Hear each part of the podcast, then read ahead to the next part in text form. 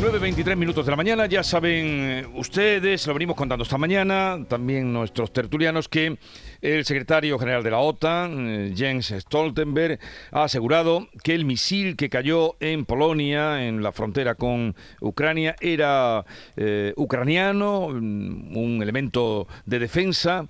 Eh, hubo dos salidas en la madrugada de aquí de, España ayer, primera de Biden, una primera diciendo que, dudaba que tenía las probabilidades de que aquello no fuera eh, un ataque de Rusia, luego confirmó a las pocas horas que efectivamente no lo era. Eh, vamos a saludar a José Manuel García Margallo, es ministro de Exteriores, actual eurodiputado del PP. Ya hemos hablado de esta larga guerra alguna vez con él. Señor García Margallo, buenos días. Hola, buenos días. ¿A quién creer? ¿A la OTAN o, a lo que dice mm, Zelensky? Eh, con respecto a, este misil que explosionó en la zona fronteriza entre Polonia y Ucrania? Pues mire, decía Kant que lo importante no es la realidad, sino la percepción de la realidad. Y en este caso, eh, ¿quién percibe la realidad? Y en este caso, el que la OTAN haya descartado que sea un ataque ruso nos da a todos una enorme tranquilidad, porque en, en, el supuesto de que eso no hubiese sido así y se hubiese confirmado que era la tesis de Zelensky, que era un, un misil ruso, hubiésemos entrado en, en, una, en una complicación difícil de definir. ¿eh? Una complicación difícil de definir. Eh, pero por esa complicación y por lo que pudiera haber desencadenado, eh, tenemos que creer entonces a la OTAN. Eh, gracias a Dios, yo creo, yo creo a, la, OTAN y creo que, haremos bien en hacer eso. El, Polonia ya había, como, como usted sabe, convocado su Consejo de Seguridad, había estaban barajando la posibilidad de invocar el artículo 4 de la OTAN, que es llamar a consultas a todos los aliados. No se había hablado todavía del artículo 5 que es la bomba nuclear. El artículo 5 lo que dice es que el ataque a una de las partes se considera un ataque a todas y que decide, en ese caso eh, se reúnen para decir cuál es la medida de represalia a adoptar. Eh, e insisto, se habían limitado al artículo 4, pero si se hubiese confirmado que era un artículo ruso, un misil ruso, probablemente se hubiese activado el artículo 5 y hubiese el, conflicto hubiese escalado varios grados. Mm. ¿Hacia dónde va la guerra, señor García Margallo?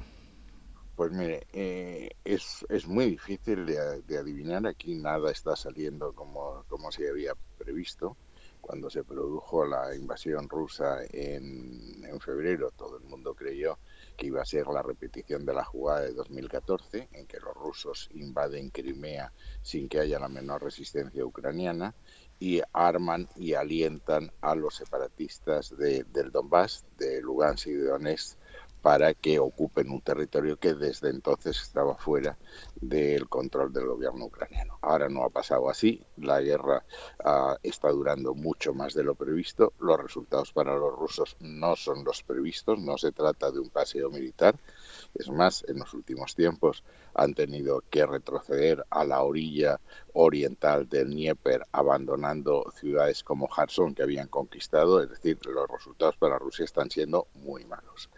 Eh, para saber dónde va, dónde vamos, hay que saber lo que quieren las partes, porque solo así se puede eh, saber cuáles podrían ser los términos de negociación.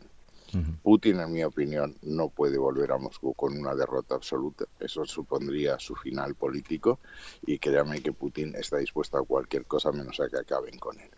Eh, Zelensky no quiere una negociación en que tenga que aceptar que Putin se quede con parte del territorio ocupado. Aquí hay dos territorios distintos. Uno es Crimea, que ya eh, forma parte de la Federación Rusa desde 2014, y otros son las repúblicas de, de Donetsk y Lugansk del Donbass, que ahora sí forman parte de la Revolución Rusa. Solo ahora, en 2014, los secesionistas los ocuparon, pero Rusia, Rusia no, no las reconoció como repúblicas independientes y mucho menos de, eh, se anexionó, decidió anexionarlas. Ahora se ha producido eso.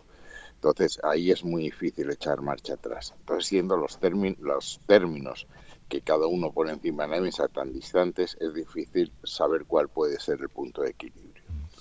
Yo en 2014 creía y sigo creyendo que probablemente Putin estaría dispuesto a retirarse del Donbass, no de Crimea, que formaba parte de la Federación Rusa hasta 1956-57, en que Khrushchev se lo regala a Rusia, a cambio de que Ucrania renunciase a incorporarse a la Alianza Atlántica. Creo que eso, eh, que eso sería un, punto un punto de equilibrio. Hasta entonces, ¿qué es lo que creo que va a pasar? Pues que en cualquier momento, y aquí la presión internacional y muy especialmente la de China son importantes, pues China está sufriendo enormemente en su economía. Cuando el comercio internacional va mal, China va mal, no tiene el menor interés en que esto siga.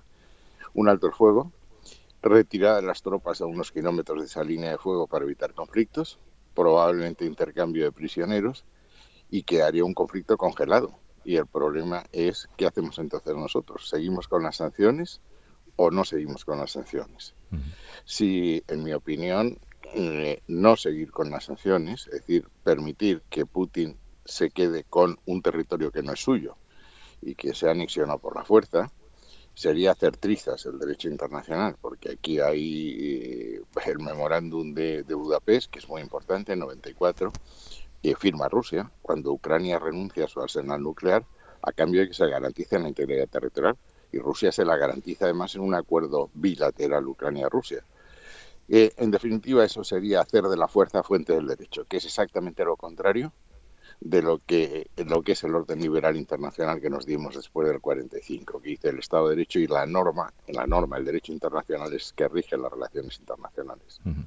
Pero en la, en la cumbre del G7 em, en Bali parece, aunque no ha habido esa foto eh, oficial de todos, precisamente a consecuencia de, la guerra, los distintos eh, puntos de vista, sobre todo China, eh, también India, Turquía, mm, parece que había una esperanza, o eso lo ha trascendido, lo que nos han contado desde allí, eh, como de aproximación o de intención de eh, acabar la guerra. ¿Usted también lo entiende así o lo ve así o, qué percepción tiene?